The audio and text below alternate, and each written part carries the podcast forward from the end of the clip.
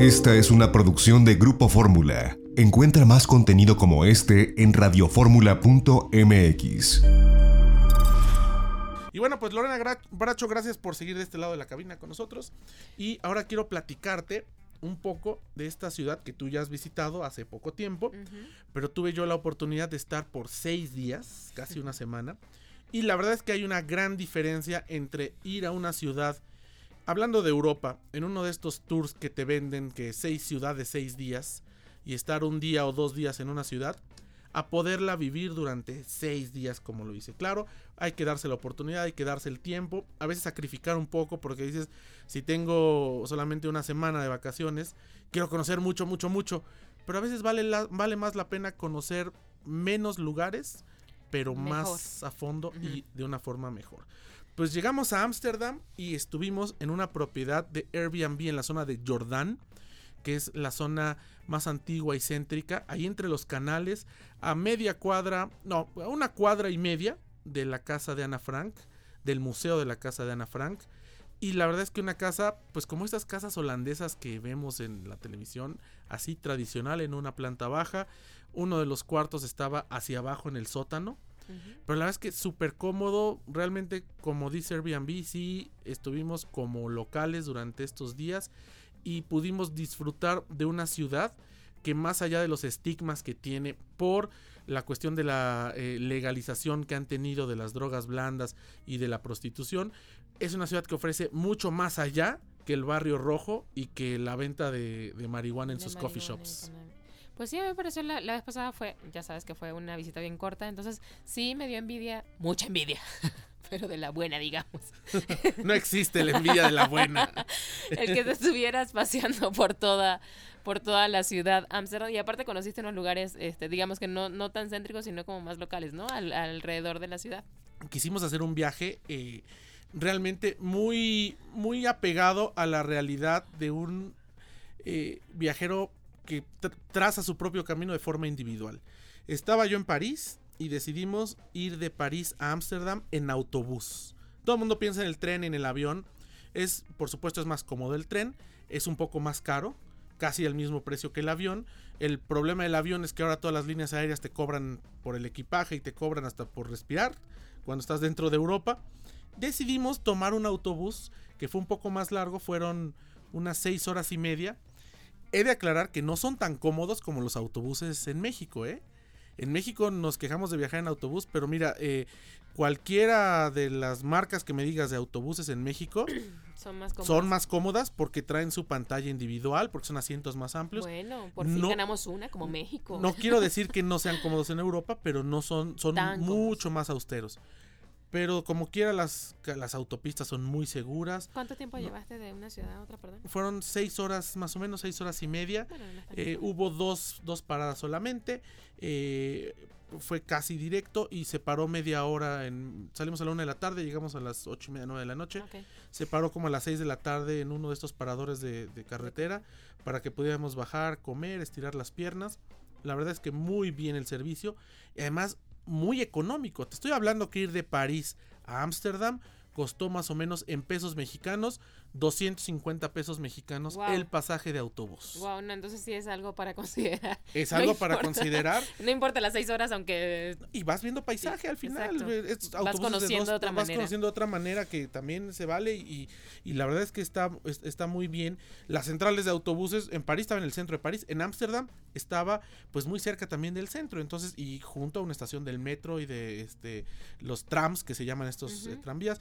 Bueno, la experiencia fue muy buena. Llegando a Ámsterdam, bueno, te digo, ubicarnos en esta zona llamaba, llamada Jordán, pero eh, tuvimos la fortuna también de realizar dos experiencias con, con la plataforma Airbnb. Estas experiencias que son donde locales te llevan a enseñarte algo de lo que ellos saben o de lo que ellos quieren invitarte a descubrir.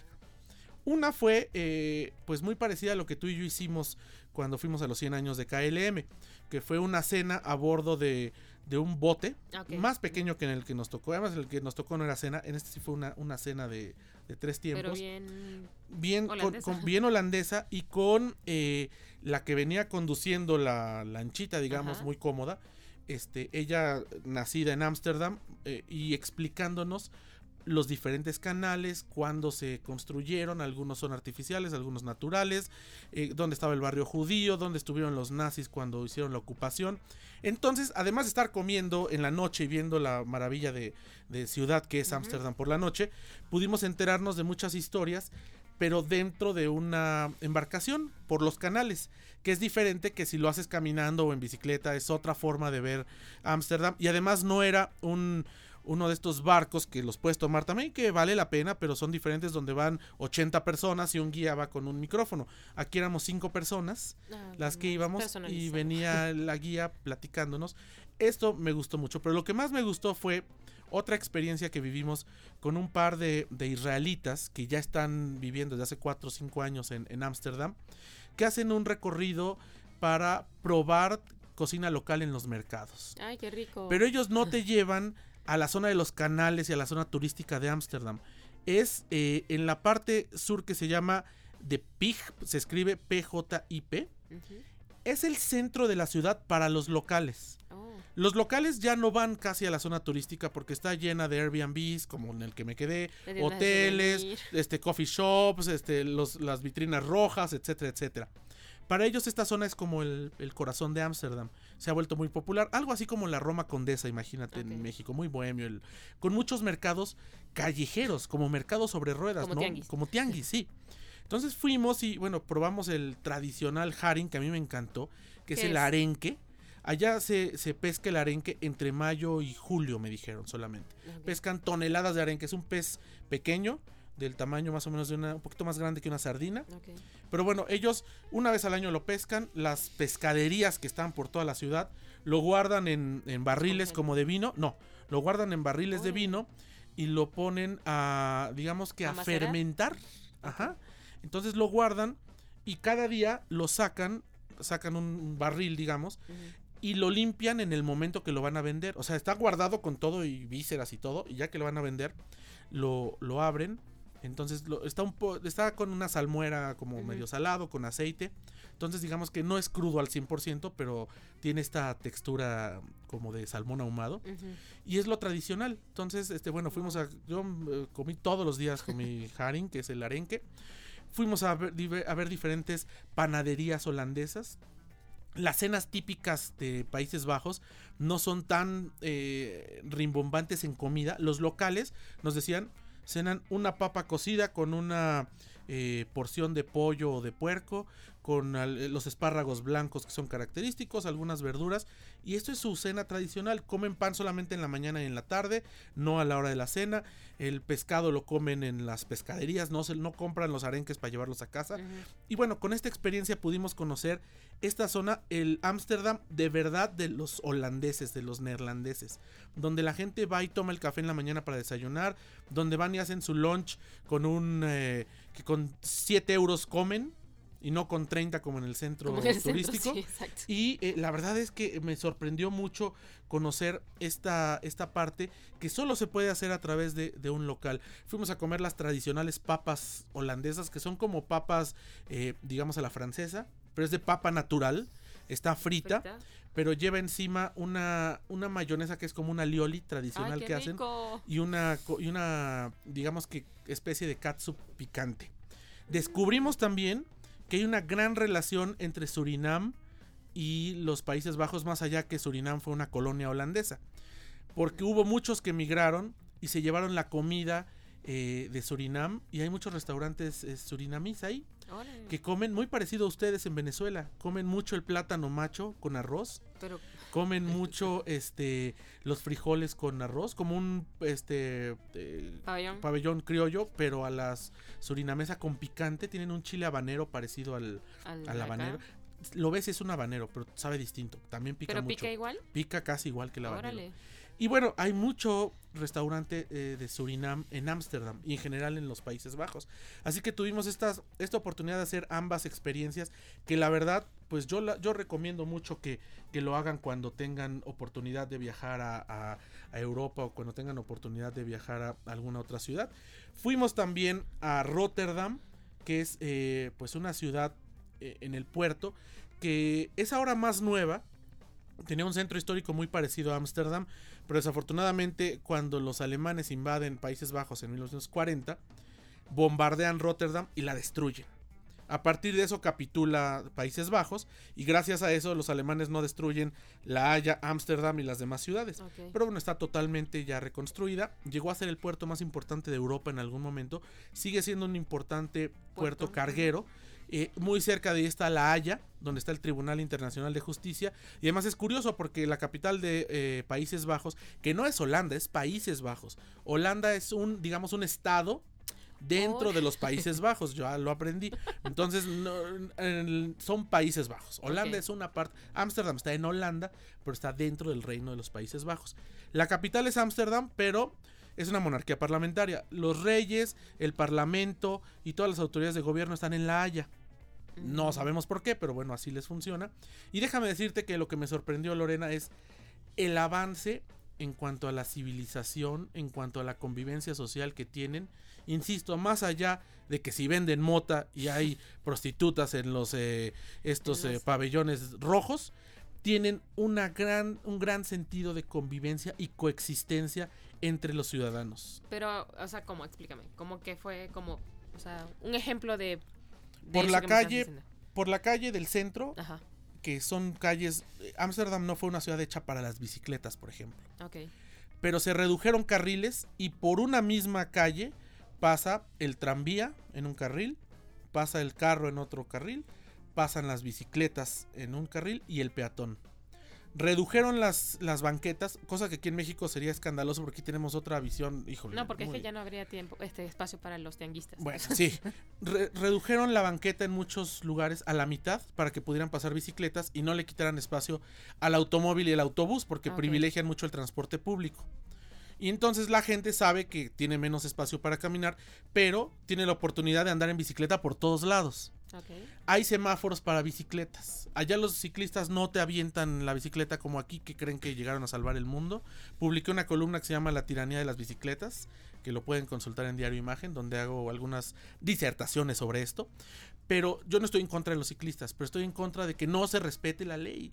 Que aquí tú vas caminando y que el ciclista te aviente la bicicleta porque piensa que tiene más derecho que el peatón. Allá la educación es educación, educación, educación. Tienen bien claro que el que está hasta arriba en la pirámide de movilidad es Es el, peatón. Exacto. Entonces hay un semáforo para el peatón que te dice cuándo sí, cuándo no cruzas. Está el de la bicicleta, está el del tranvía y está el del carro. Dirán muchos, sí, pero allá no llega ni al millón y aquí somos 20 millones de personas. Sí, pero no nada más es cosa de número de personas, es cosa también de tener un poquito de sentido de urbanismo. Y no es que hayan invertido millones y millones, ¿eh? porque decimos, no, es que es un país del primer mundo, Países Bajos, pues tienen los recursos que no tenemos ahí. Pero esto de la movilidad no es necesariamente tema de eh, infraestructura, sino es tema de organización. Sí, de organización y también, como lo platicábamos hace tiempo, eh, pues es, es, es más de, de, de ciudadanía, ¿no? De, que el, pues las personas ya empezamos a querer los lugares donde vivimos y empeza- empecemos como a trabajar en conjunto y pues aunque no nos gusten ciertas cosas, pero que nos adecuemos a lo que nos funcione a todos. ¿no? Claro. En este caso, pues a ellos les funciona la bicicleta y no sé qué. Que dices que hay este semáforos para peatones. Aquí también los hay, señores, aquí también los hay Y nos cruzamos y por nos el medio de cruzamos por el medio de la calle, no, no usamos el paso de cebra. Aquí ya sabemos que, por ejemplo, las bicicletas tienen que eh, avanzar en el mismo sentido de los coches. Yo no saben cuántas veces he tenido el Jesús en la boca porque viene un señor que en una bicicleta que viene en, sentido sentido con- contrario y me voy a dar vuelta y casi me lo llevo. Y estas son de las cosas, Lorena, que uno aprende y que ese es el chiste de los viajes. No nada más eh, subir la foto a Facebook y a Instagram y decir, ay, miren, estoy en la casa de Ana Franco, estoy en los Exacto. canales de Ámsterdam. Es traernos un poquito y aprender un poquito y aplicarlo. Y porque aplicarlo. si lo aplicamos en nuestra vida diaria, lo que aprendemos, y no nada más yendo a Países Bajos, en cualquier otro país, cerca o lejos, en cualquier otra Tráiganse lo ciudad, bueno. hay que traernos lo bueno y aplicarlo. Mira, fuimos a una, pla- a una playa que se llama Sandbord. Tienen un sistema de tren suburbano muy eficiente. Claro, el transporte es, es más caro que en, que en México. Pero puedes subir tu bicicleta. Rentamos unas bicicletas, puedes subir tu bicicleta al, pagas, al- ¿no? al- ajá. Pagas el boleto Pagas el boleto en ciertos horarios, pero tú subes, te vas con tu bicicleta en el tren, llegamos a la playa, estuvimos por la playa, que debe ser una delicia en el verano, estábamos a 3 grados Celsius. Fue- para ti no, no hubiera sido muy, Muy grato muy. A mí me encantó estar en la playa y ver el mar del norte y de donde traen el haring. Pero bueno, regresamos en el tren. Eh, la verdad es que el ah, tienen tren suburbano, tren eh, de alta velocidad para conectar con otras ciudades como París, como Colonia, como Bruselas. Tienen el tranvía, tienen el, solamente tres líneas del metro, no tienen un metro como el nuestro de extenso. No lo necesitan. No lo necesitan, y no, pero además es, es, eh, modernísimo. O sea, de verdad parece un centro comercial cuando te subes al metro por la infraestructura que tiene. Este, insisto, sí es más caro. Otra cosa es que en todos los países, incluido Países Bajos, los sistemas de transporte no son empresas ni negocios. Todos son del Estado. A veces están subvencionados a empresas para que los operen. ¿A qué me refiero? Ningún transporte público va a dejar dinero. Todos tienen que estar subsidiados. Quitémonos esa idea aquí en México de que es que nos va a costar. Sí, todos los transportes cuestan. Pero al final nos sirven a los ciudadanos, traen turismo y nos hacen la vida más fácil a todos. Y esto es algo también de lo que pudimos ver en Ámsterdam, en los Países Bajos. Caminamos por todos lados, muy seguro, una seguridad envidiable. A pesar que venden marihuana, como sabes, en las coffee shops, nunca vimos un, eh, un enfrentamiento a golpes o la policía correteando a alguien o un robo. Cosas que sí vemos aquí, con todo y que aquí eh, todavía está prohibida la este, venta de uso recreativo de, Exacto, de la marihuana. Ojalá se reabra el debate y tomamos, tomemos ejemplos como lo que vimos en Ámsterdam. Bueno, el aeropuerto de Schiphol, tú lo has visto, una, eso es una maravilla. maravilla. Es una maravilla. Ahí opera KLM, tiene este vuelo directo todos los días entre la Ciudad de México y Ámsterdam, que además te conecta prácticamente con todo el mundo. De ahí yo fui a Australia el año pasado. Un aeropuerto envidiable. Si pueden, vayan a Ámsterdam. Mi recomendación el día de hoy, olvídense de las agencias de viajes, armen su propio tour, armen su propio, es una ciudad muy segura, muy amigable. Lleguen en autobús, en camión desde París, desde Madrid o lleguen directo a Ámsterdam, la van a disfrutar. Y ya se nos acaba el tiempo. Gracias, Sí, Lorena. A ti, José Antonio. Ya nos vamos a nombre de Lorena Bracho en los controles técnicos. Abel. Abel Arroyo, gracias. gracias. Nos escuchamos mañana de viaje en Fórmula. Dentro de ocho días aquí, una de la tarde, tiempo del centro. Pásenla bien, fuerte abrazo. XEDF FM 104.1 MHz, transmitiendo con 120.000 watts de potencia desde Avenida Universidad 1273, Colonia del Valle, en la Ciudad de México, donde tu opinión abre una conversación. Esta fue una producción de Grupo Fórmula. Encuentra más contenido como este en radioformula.mx.